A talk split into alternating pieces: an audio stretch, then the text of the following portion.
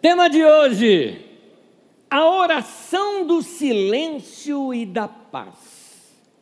Eu começo com a leitura de um salmo, salmo de número 131. Acompanhe comigo a leitura, diz assim: Ó oh, Senhor Deus, eu já não sou orgulhoso. Ele era, mas deixou Deus tratar no coração. Deixei de olhar os outros com arrogância. Ele fazia isso. Mas deixou Deus tratar no coração. Não vou atrás das coisas grandes e extraordinárias que estão fora do meu alcance. Assim como uma criança desmamada, ou seja, após a amamentação, Assim como a criança, após a amamentação, fica quieta nos braços da mãe, assim eu estou satisfeito e tranquilo. O meu coração está calmo dentro de mim. Povo de Israel, ou seja, povo de Deus, põe a sua esperança em Deus, o Senhor, agora e sempre. E o povo de Deus diz amém. Nós estamos em tempos de pandemia e de guerra. Quanta desgraça! Quanta desgraça! Quanta perda! Quantas perguntas sem respostas que nós temos. E ao mesmo tempo, situações em que queríamos fazer alguma coisa, mas não tem o quê. Talvez a gente ache que a nossa declaração veemente na internet vai chegar até os grandes líderes mundiais que nem sabem ler português. Mas a gente faz assim mesmo, meio que na bronca. E essas coisas vão afetando a nossa alma. As minhas reflexões nesse tempo, elas têm me encaminhado para um outro lado. Na verdade, elas têm me levado mais ainda à oração até uma dependência maior de Deus, porque afinal de contas, pode estourar uma terceira guerra mundial e eu não posso fazer nada com relação a isso. Honestamente, eu não acredito que vá. Mas, e se acontecer? Eu não sei. Anésio, o que, que vai acontecer com a gente se estourar? Eu não sei. Mas o pessoal pode apertar um botão e destruir o mundo, é verdade. Mas e aí, você não está com medo? Não. Por quê? Porque eu vou para o céu. Então, eu confesso para vocês que isso não tem tirado a minha paz. Agora, o motivo de tirar não me tirar a paz não é que eu sou um super espiritual um super herói, nada disso, meu irmão, eu sou igualzinho você, igualzinho. Não existe isso mas é porque, de uma certa forma, meu apego ao Senhor aumentou e é dele que vem a nossa paz. É dele que brota a segurança que a gente não sabe nem explicar. Há um texto nas Escrituras Sagradas que diz assim: e a paz de Deus que excede o entendimento. Ou seja, não dá para entender. Era para estar desesperado, mas não estou.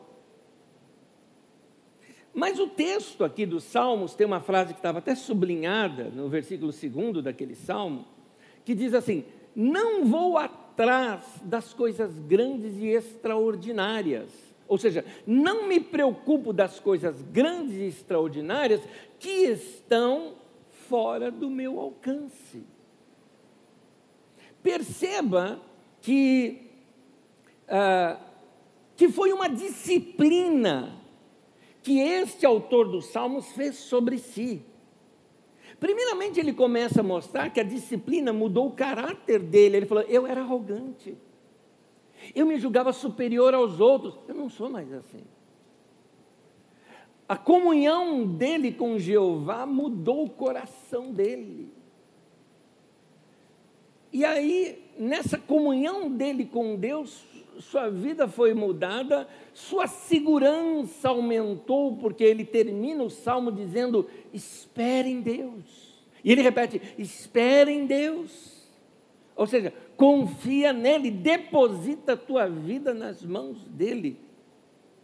E aí ele fala, eh, numa outra tradução, diz: Não me exercito de grandes assuntos nem em coisas elevadas demais para mim. Ou como diz essa versão, eu não me preocupo com assuntos sobre os quais eu não posso nada fazer. Isso não significa que você, ah, né, então significa que eu devo ser alienado do mundo. Não, ninguém está pregando isso aqui. O que eu estou dizendo é que a gente vai correr para Deus. A minha segurança não está nos grandes governos do mundo. A minha segurança não está nos políticos. A minha segurança não está nas armas e nos exércitos.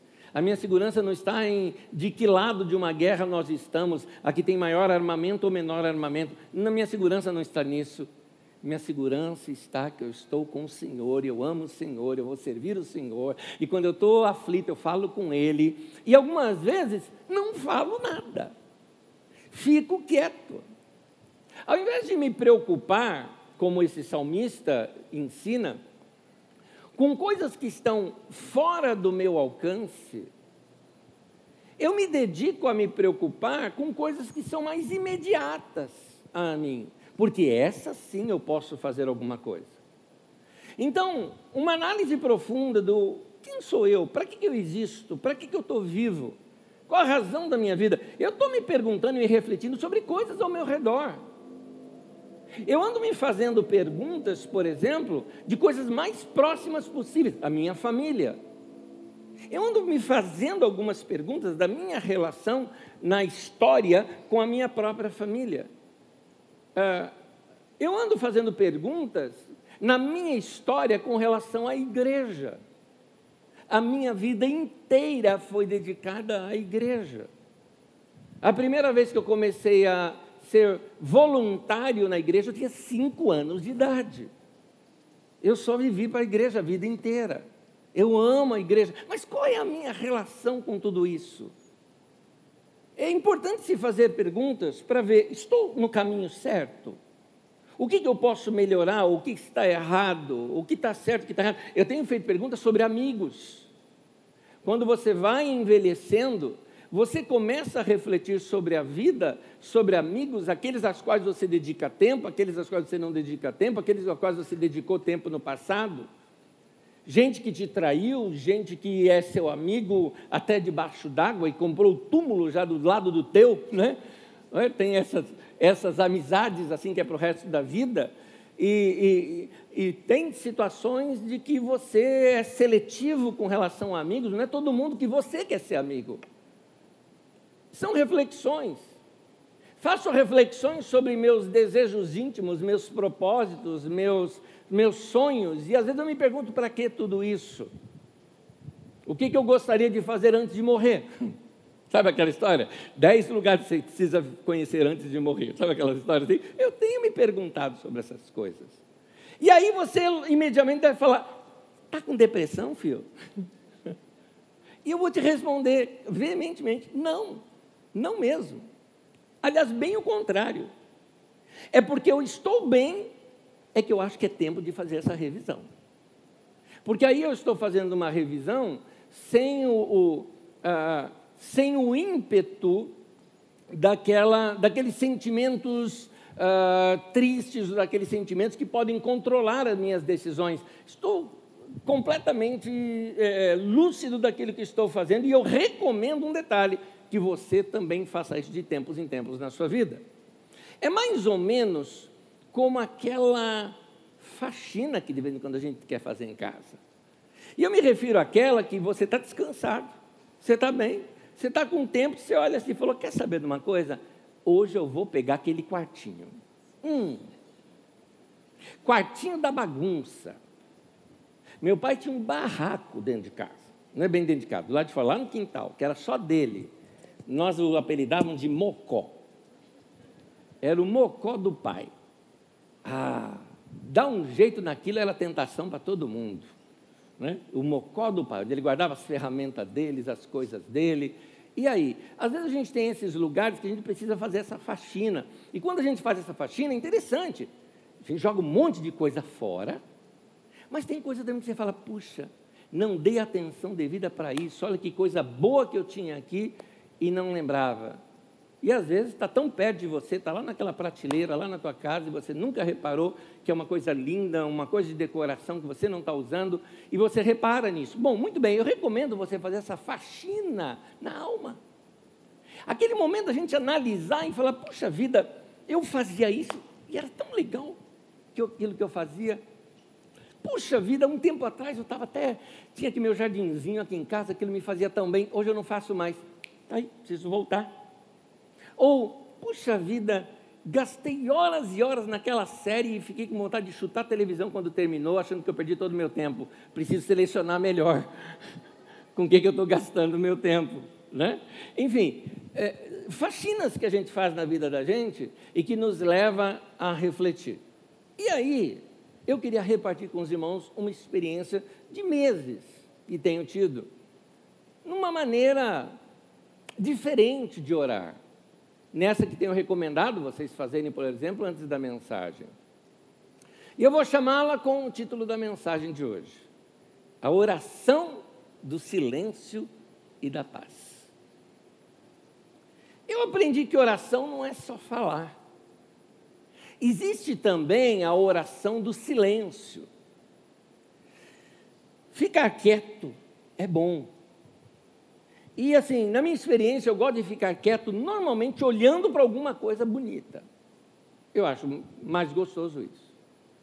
Eu não oro palavras, eu não penso na vida naquele momento, eu procuro esvaziar minha mente e por algum tempo não pensar em nada. Eu vou dizer para vocês, isso é talvez o maior sacrifício para esse rapaz aqui fazer.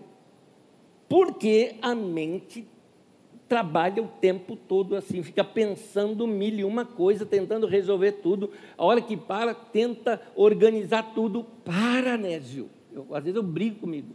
E eu gosto do texto bíblico, o, texto bíblico na, numa outra versão, na versão de Almeida, diz assim: Eu fiz calar a minha alma. Ele chegou para a alma dele e falou: quieta, mas. Mas eu, fica quieta. Ele deu uma bronca na própria alma dele. A alma é sua mente, sua vontade, suas emoções. E os frutos disso, suas ideias, seus sonhos, seus planos, e ele falando: para tudo. Eu preciso ficar quieto um tempo. Silêncio completo. Em pouco tempo, como eu estou de olhos abertos, meus olhos começam a captar algumas informações que os sentidos trazem. A beleza de uma planta, por exemplo. Passarinho, quando passa, eu acho irresistível. Ou o som de algum pássaro eu acho essas coisas irresistíveis. Só que aí, quando eu me dou conta, quando eu me percebo, eu já estou orando, só que sem palavras.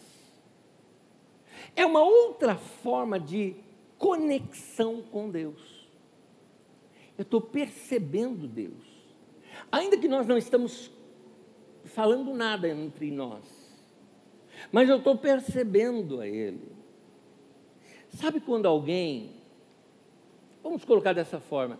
Sabe quando há um momento talvez de tristeza ou de luto, ou até algum outro tipo, como saudade, por exemplo? Vou dar um exemplo. É, é fazia, devido à pandemia, eu estou esse tempo todo sem ver um dos meus sobrinhos. Minha família é muito pequena.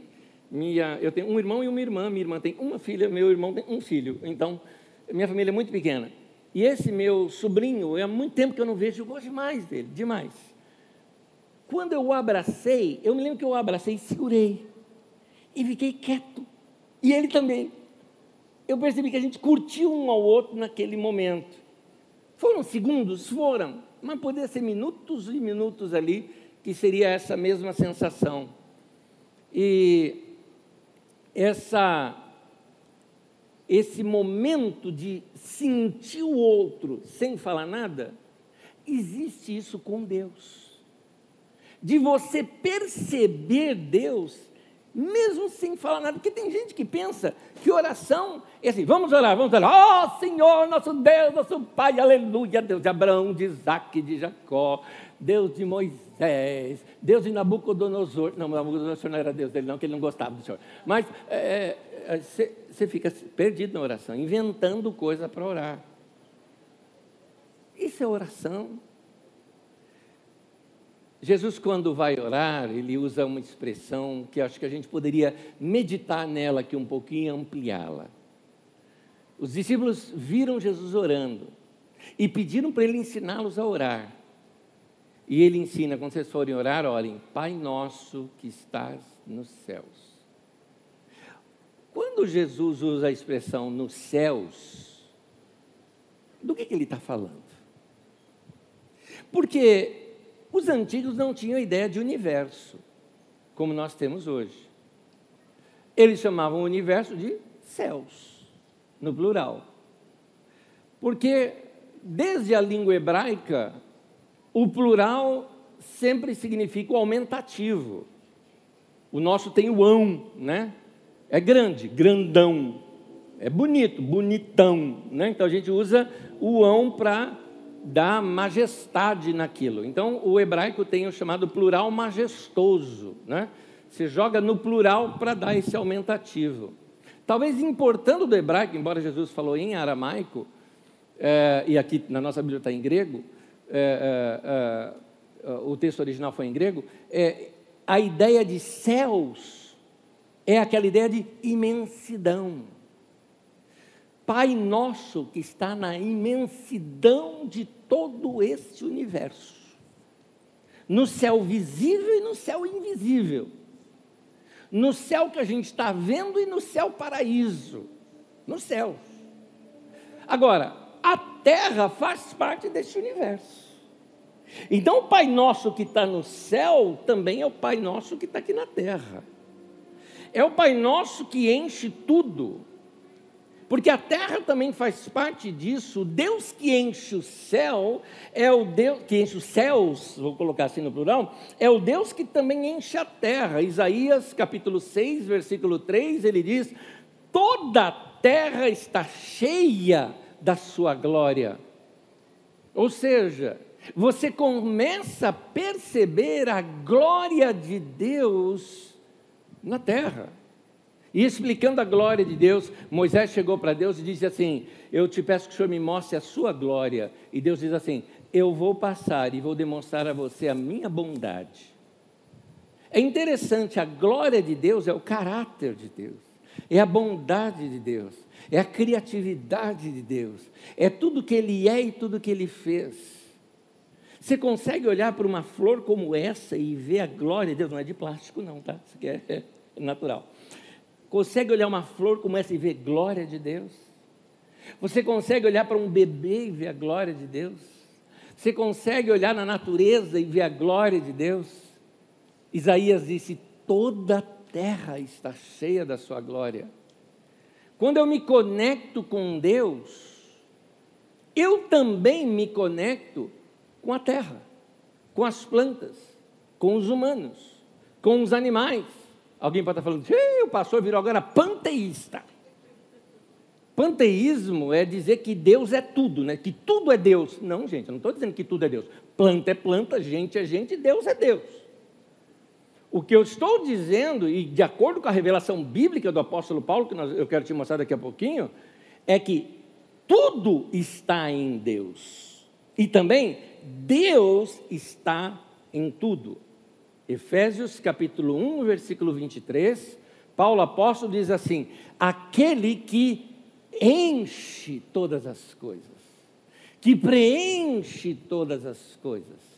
A glória dele está em tudo que você vê. Deus está em tudo, Deus está em todo lugar, e eu quero aprender a me conectar com Deus assim. E isso é um tipo de oração. É um tipo de oração na qual me deixa mais consciente de Deus, mais consciente da presença de Deus. Não mais um Deus lá em cima, velhinho, carrancudo, olhando para baixo, esperando eu pecar para sentar um porrete na minha cabeça. Não.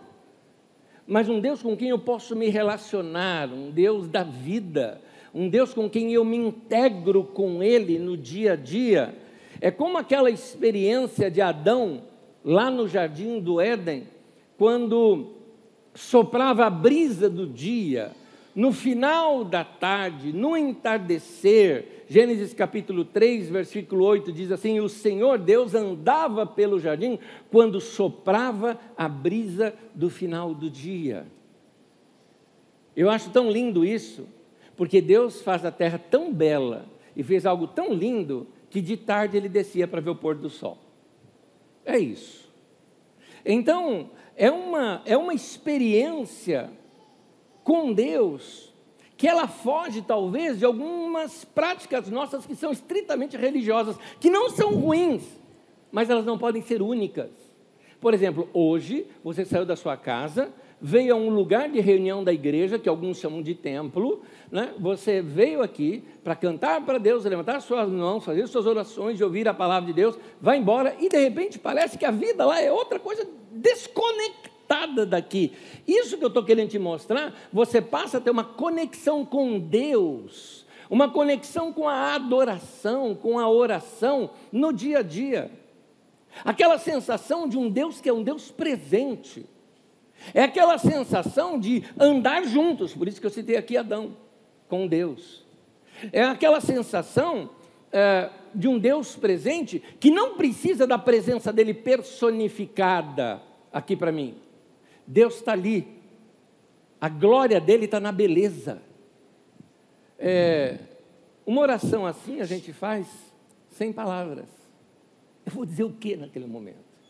Posso até falar, mas é pouco. Então eu apenas me conecto. É uma oração que envolve sensação. Parece que eu me conectei com algo muito maior do que eu. Parece não, de fato isso aconteceu. É, olha a expressão que eu vou usar: perceber a Deus, reconhecer a Sua presença. E aí eu pratico aquilo que eu chamo de a oração do silêncio e da paz.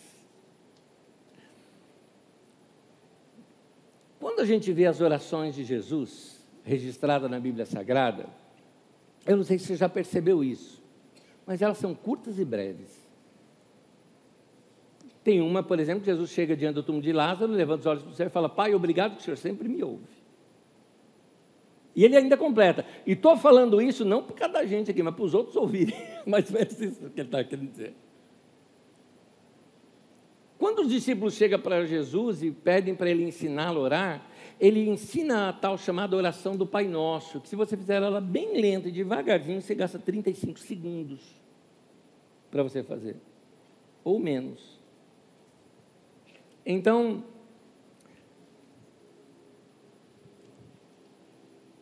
sempre narra orações curtas de Jesus. No entanto, nos evangelhos, mostra que algumas vezes Jesus passava a noite toda orando, e a gente fica aquela curiosidade, o que ele ficava fazendo lá a noite inteira orando? Em Lucas 6, versículo 12, diz assim: Num daqueles dias, Jesus saiu para o monte a fim de orar e passou a noite orando a Deus. Como é que seriam essas orações? Por que, que elas eram tão longas para ficar a noite toda? Agora, Será que as orações de Jesus também não incluíam períodos de uma comunhão silenciosa com Deus? Com pura conexão com Deus? Uma comunhão que não precisa de palavra, aquela comunhão de perceber a presença de Deus e estar se enchendo com a presença de Deus, simplesmente ficando quieto. A nossa mente é muito agitada. Eu não tenho aqui anotado, mas eu lembro de ter lido, lido algo de é, que a gente consegue fazer conexões de bilhões de conexões em segundos, em milésimos de segundos. Eu, eu não tenho esse, esses números aqui comigo. Também nem imagino como é que eles mediram. Mas é, nossa, nossa mente é assim. E alguns de nós, não só devido à nossa mente, mas devido à criação, temperamento e tantas outras coisas, somos ainda mais acelerados. E esse, essa vida acelerada acaba cobrando da gente que o tempo todo a gente tem que estar fazendo alguma coisa, acontecendo alguma coisa, produzindo alguma coisa, eu tenho que estar me divertindo, eu tenho que estar rindo. E o pior, a nossa sociedade hoje prega isso e, e, e, e diz que vida é isso.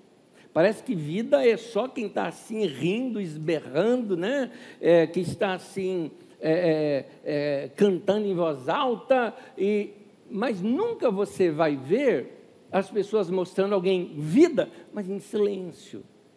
Parece que silêncio para a gente lembra tristeza, silêncio lembra solidão, mas não é o que a Bíblia nos ensina. A quietude e a meditação são exercícios importantes para a nossa mente, para o nosso bem-estar, eu até diria para você, para a sua saúde mental. Você precisa ficar quieto. Aí um fala: pronto, era panteísta, agora é budista. O pastor. Não, querido. A Bíblia nos ensina isso. E aliás, eu te recomendo você ficar quieto, de preferência até mesmo em algum lugar com natureza, porque fica mais fácil você enxergar Deus ali é, é, naquele momento. E eu quero te mostrar na Bíblia Sagrada como a Bíblia trata esse assunto. Dois textos que eu faço questão aqui uh, de ler juntos. Gênesis 24 diz assim: certa tarde, e aqui se refere a Isaac, filho de Abraão, Isaac, certa tarde, saiu ao campo para meditar. Numa tarde, ou seja, talvez perto do pôr do sol, talvez, ou simplesmente no meio da tarde. O Salmo 49 ainda completa: a meditação do meu coração trará entendimento. Você já percebeu como as pessoas mais sábias são pessoas mais silentes? Elas têm entendimento. De onde veio aquele entendimento? Veio pela meditação. A meditação ela pode ser duas coisas. Você pode preencher a sua mente com a palavra de Deus ruminando aquela palavra de Deus dentro de você, aqueles pensamentos de Deus, ou esvaziando completamente os seus pensamentos apenas para perceber a presença e a pessoa do Senhor. Mas seja o que for, é um tempo que você tem que ficar quieto. E agora eu quero te mostrar o contexto disso. Isaac era muito ligado à mãe dele, Sara. Isaac tinha uma ligação tão forte com Sara, que apesar de Sara ter morrido já na velhice, Isaac entra numa espécie de depressão pela perda da mãe. Eu não chamaria de depressão, na verdade, eu chamaria de luto. O luto é normal ao ser humano. E se você está passando pelo luto, não se sinta assim inferior, enfraquecido. Ou tem gente que pensa que o luto é como se fosse uma doença que tem que ser combatida. De maneira alguma. O luto tem que ser vivenciado. É importante o luto para fechar um ciclo na sua vida. Enquanto aquele ciclo estiver aberto, é, áreas da sua vida ainda não conseguem ser construídas além daquilo. O luto é necessário. Então, num momento de luto, ele sai ao campo para meditar, para pensar sobre a vida. Você nota aqui que nós estamos num ambiente de profunda reflexão da própria alma humana. Bem assim, e agora? Quem sou eu? O que eu vou fazer com a minha vida? Como naquelas corridas olímpicas que chamam-se as corridas de bastão, onde tem mais ou menos uns quatro corredores, só que é um é, de cada vez vai em seu turno um vai correndo com aquele bastão na mão e quando ele vai completando o círculo, o outro já começa a correr junto, ele passa para o outro e agora é a vez do outro. Muito bem. Quando algum familiar nosso parte, muitas vezes é isso que eles estão fazendo para a gente, passando bastão para a gente. Agora é sua vez. Chegou o seu momento de entrar em cena e levar a honra da nossa família, o nome da nossa família, uh, levar adiante os sonhos, talvez a continuação dos sonhos que já foram gerados por seus pais, e aí vai a nossa vida. E Isaac estava nesse momento. Isaac, talvez, e pouco tempo depois, você tem também a morte de Abraão. Então você tem aí uh, um, um, um homem que entende: meu pai teve uma experiência com Deus. Meu pai foi um imigrante que saiu de um lugar, foi para um outro lugar, porque disse que Deus o mandou e que através dele faria uma nação justa. A minha mãe foi a pessoa que nos levou para mais perto desse Deus, inclusive quando meu pai errou. É aquela vida de comunhão com Deus que minha mãe levava. E eu aprendi isso com ela. Ele falou: e agora sou eu que vou continuar. É a minha história, a minha geração, são os meus descendentes. O homem começa a refletir sobre si. Isaac estava meditando. Deixa eu te colocar mais dentro do contexto. Sabe o que acontece nesse momento? Isaac, o texto mostra, assim, na, na construção do texto, dá uma ideia de continuidade. Não é que ele saiu numa tarde, era costume dele sair nas tardes para meditar. E numa delas em que ele saiu, ele começa a ver uma carruagem chegando de longe. Ele percebe e começa a ir naquela direção. Do lado de lá, um servo dele, uh, fiel à sua família, vem trazendo uma moça. Essa moça, que estava sob um camelo, na verdade, eu falei carruagem, mas é caravana, é, essa moça desce do camelo, para, olha de longe e o reconhece. Ela pergunta ali é, é ele? Ele falou: é. Os casamentos naquele tempo eram assim, escolhidos. Mas a primeira frase que é dita de Isaac, quando ele vê Rebeca, diz assim: Ele a amou. Eu queria te mostrar que talvez,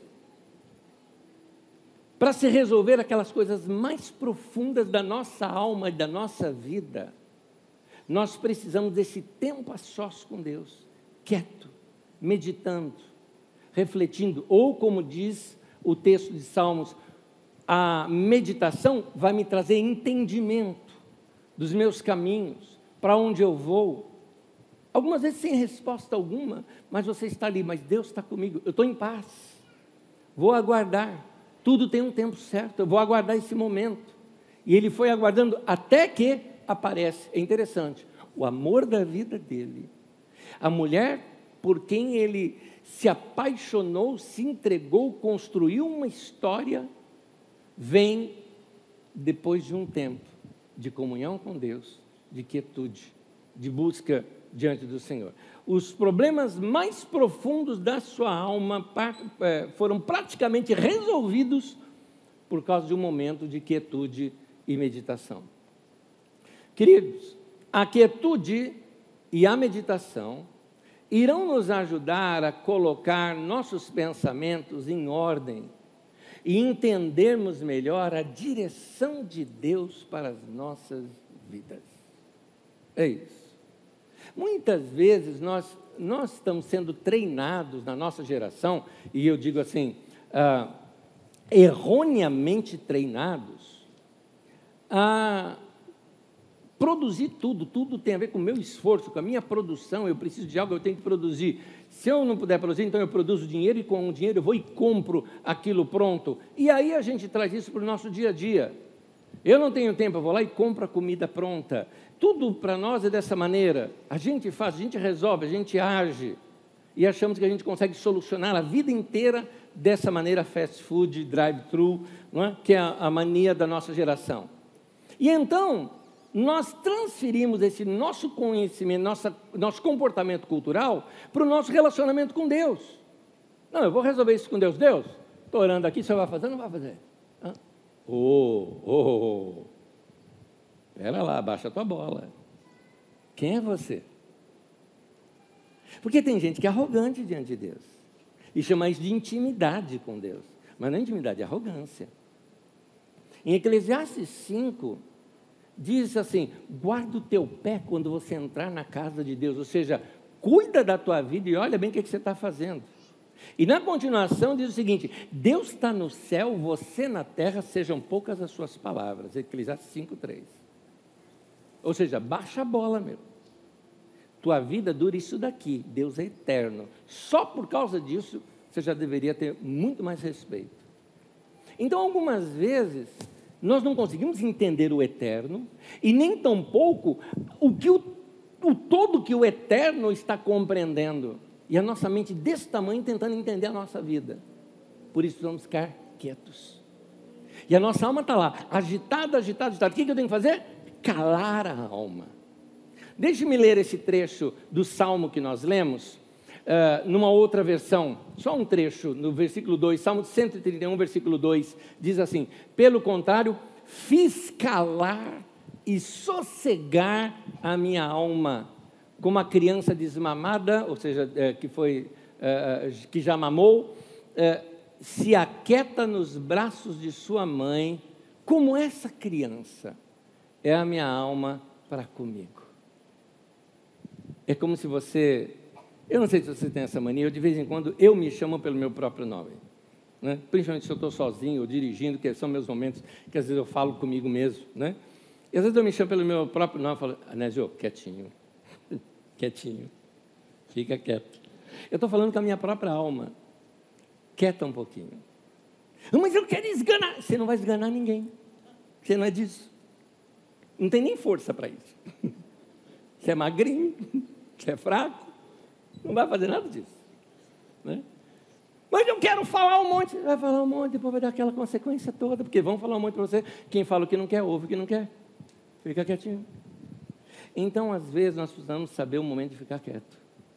E eu acho interessante esse texto que ele diz assim: olha só, vou só reler essa frase. É, Pelo contrário, eu fiz calar e sossegar a minha alma. Deu para perceber que foi forçado? Eu fiz calar. Eu botei a mão na boca da minha alma. Nós precisamos aprender a ficar quietos e esperar no Senhor. E como é que vai vir a direção de Deus para a minha vida? A gente tem essa mania de cinema. A nossa mania de cinema é aquela mania de que Deus vai falar assim, vai abrir as nuvens do céu, botar aquele raio em cima de você, de luz, do, igual como se fosse do sol, um coral de anjos oh, né, de fundo, e aquela voz de Deus falando, né, com o seu nome ainda, né? Astrogildo, eis que te falo. Então, é, às vezes, com essa ideia cinematográfica, a gente perde um detalhe que a Bíblia nos ensina de como Deus fala com a gente. Como é que eu vou obter direção de Deus para a minha vida? Talvez até você possa me perguntar, Anésio, como é que você entende a direção de Deus para a sua vida. Tem gente que pensa que pastor é assim, sabe? Ora e Deus fala com ele, oh, aleluia, sabe? É porque a gente vê isso nas pregações, principalmente na internet. A gente vê assim as pessoas falando, olha, Deus me falou, Deus me falou, olha, eu estava orando e Deus me disse. E você olha assim e fala, poxa, o cara, hein, meu? Deus me disse, vire à direita, eu virei à direita, e eis que estava as coisas são contadas assim nos testemunhos. No fundo, a gente sabe que não é bem assim. Às vezes é só uma impressão no coração. Se você quiser saber sobre isso, tem uma aula no nosso Didaquê que fala como ouvir a voz do Espírito Santo. Tem ali várias maneiras que fala conosco. Mas eu vou te mostrar uma extremamente bíblica. Colossenses capítulo 3, versículo 15, diz assim: Seja a paz de Cristo o árbitro em vosso coração. Difícil trazer essa palavra hábito, porque a gente sempre pensa no juiz de futebol, coisa parecida. Mas a, a palavra grega que está ali, ela tem a seguinte, ela pode ser traduzida com diversas outras palavras. A nossa língua portuguesa é muito maior, né, em termos de vocábulo, que ela é uma língua mais nova do que uma língua mais antiga. Por isso, uma palavra antiga pode significar muitas outras dentro da nossa linguagem. Pode ser decidir, pode ser determinar, mas também pode ser dirigir, controlar ou colocar em ordem. Vamos colocar isso tudo para nós? Vamos. Deixa a paz de Deus decidir. Entendeu isso? A paz é que vai decidir. Mas Anésio, eu não estou em paz. Então não decida. Ela não decidiu ainda. Ou, ou é não. É não. Eu não estou em paz. Não faz. Estou em paz. Siga. Deixa a paz de Deus determinar. A gente tem aquela mania de minha mãe mandou pegar esse daqui. Não, não é. Deixa a paz de Deus orientar isso para você. E você só vai perceber essa paz se você ficar quieto. Senão você não percebe. Cara, eu não consigo ouvir a paz de Deus. E o fone de ouvido lá. Eu não consigo ouvir a paz de Deus. Oh, oh, oh. Não, não chega, querido. Não vai. Deixa a paz de Deus dirigir. Eu estou usando todas uh, uh, aquelas palavras que eu disse que são sinônimos, tá? Que podem ser traduzidas. Deixa a paz de Deus dirigir. Ela vai te guiar. Deixa a paz de Deus controlar. E aqui eu gosto dessa última palavra. Deixa a paz de Deus colocar em ordem. A vida está tão desorganizada. Aí você vai área por área eu vou mexer nessa área aqui primeiro, porque, porque eu estou em paz. Chegou o momento de eu mexer nessa área aqui da minha vida. Então faça essa. Área por área. Deixa a paz de Deus colocar a tua vida em ordem. E aqui eu quero citar um outro texto bíblico já escrito por Pedro. E olha, cá entre nós, Pedro era o tipo de cara que talvez você nunca diria que ele fosse alguém que fosse ensinar sobre paz. Porque Pedro ele era precipitado. Pedro era estourado, Vamos lembrar algumas coisas de Pedro? Pedro, por exemplo, está pescando, ele já tinha. Bom, você conhece as histórias todas de Pedro, né? É, quando, por exemplo, Jesus, por exemplo, chegou, a primeira vez que Jesus anuncia para os discípulos que iria morrer e tinha que ir para a cruz, o Pedro foi repreender Jesus. Que isso, rapaz? 30 anos de idade, já desse jeito? De jeito nenhum você vai nós vamos permitir. Pedro era precipitado. E aí, o Pedro, por exemplo, lá na, na, na crucificação de Jesus, que começaram a dizer: Você não era um discípulo dele? Não, não, eu não sou, não, não sou, não, sou, não, não. Tem um outro trecho, que são três vezes, lembra que ele negou? Numa delas, a mulher está falando lá: Eu vi você, você é um discípulo dele. Ele pegou e xingou. Xingou. Pedro chegou para a mulher, a sua filha do Nabucodonosor e tal, e xingou aquela mulher, vá tomar banho no, no poço de Betesda, e aqueles palavrões dos seus dias, que praguejou, é isso, esse era o Pedro. O Pedro, o santo Pedro. Era o Pedro. Aí o Pedro, depois que achou que Jesus já tinha abandonado ele, que não queria mais saber, Jesus ressuscita, Jesus manda avisar. Manda avisar o discípulo e a Pedro, que o Pedro já nem se achava que ele era mais discípulo. Jesus um dia pega, faz um, um peixinho frito lá na, um, assado lá na, na, na, na praia. E os discípulos estão lá pescando, nem notaram que era ele. Falou: olha, lança a rede ali, lançaram, vira aquela grande pesca. Pedro fala: É o Senhor! Se jogou no mar. Esse é o Pedro. É o Pedro. Quando foram prender Jesus, foram prender Jesus, lembra da história lá do Judas, tudo mais, levou a, a, a turma lá para prender Jesus, Pedro cortou a orelha de um cara, chamado Malco, inclusive, até o nome do cara. Agora, com uma espada cortar uma orelha, como é que alguém corta uma orelha rapidinho assim com uma espada? Né? Por que não disse que acertou no ombro? Sabe por quê? Pedro, na verdade, ia cortar a cabeça do cara fora, o cara que tirou e cortou a orelha. É a única explicação que eu tenho. O cara devia ser orelhudo, né? Porque ia no pescoço. Então, esse é o Pedro. Agora, o Pedro mais maduro, quando ele foi cheio do Espírito Santo, mudou a vida, provavelmente mudou também suas disciplinas pessoais. E aí você encontra Pedro agora que já mais velho, maduro, líder na igreja, contando o seguinte, 1 Pedro 3,11, diz assim, aparte-se do mal, faça o bem, busque a paz e siga. Note essas duas expressões. Busque a paz. Ai, ah, não estou sentindo a paz. Busque a paz. Desligue os sons, se separe, faça algo. E depois, depois siga. Pode ser a coisa mais maluca que veio assim, siga. Busca a paz e siga. É interessante. Por que, que a gente tem que buscar? Porque quem busca, acha, quem busca, encontra. Há um momento em que você encontra a paz. É você que vai na direção dela. A gente tem mania de querer milagre. Ai, Deus, me dá a tua paz. Ah, realmente Ele dá, Ele responde a sua oração. Mas deixa eu te contar, Deus está dizendo, busca você. A gente fala tanto de busca, né? Ah, busca por poder, busca por isso, busca a paz, está dizendo a Bíblia Sagrada. Então, busca controlar e organizar a sua vida para você ter esses momentos quietos, onde você para tudo e percebe a paz de Deus. E a partir daí, siga a paz. Aí, quando você segue a paz, a Bíblia diz: a paz ela excede todo entendimento. Está o mundo caindo do teu lado. Você tá, não está alheio a tudo aquilo. Você está percebendo. Mas no fundo, você está em paz. Que seja assim na nossa vida. Amém? Eu quero terminar lendo mais uma vez o nosso texto de Salmos numa outra tradução. Fique, pé comigo, por favor. Salmo 131.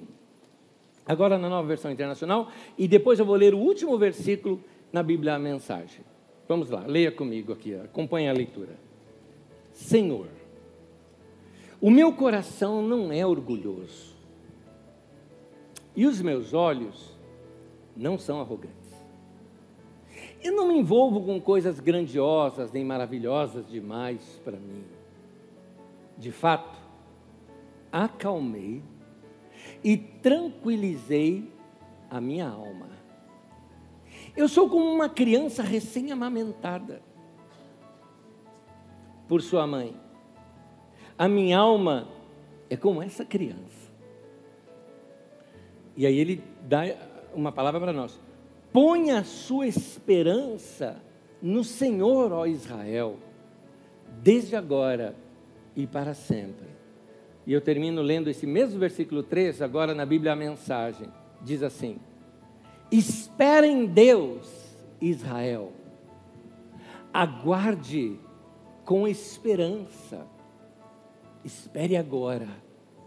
Espere sempre. Amém. Põe tua mão no peito. Vamos orar. Senhor, encha nosso coração da tua paz. Ensina-nos a praticar essa palavra e buscar a tua paz.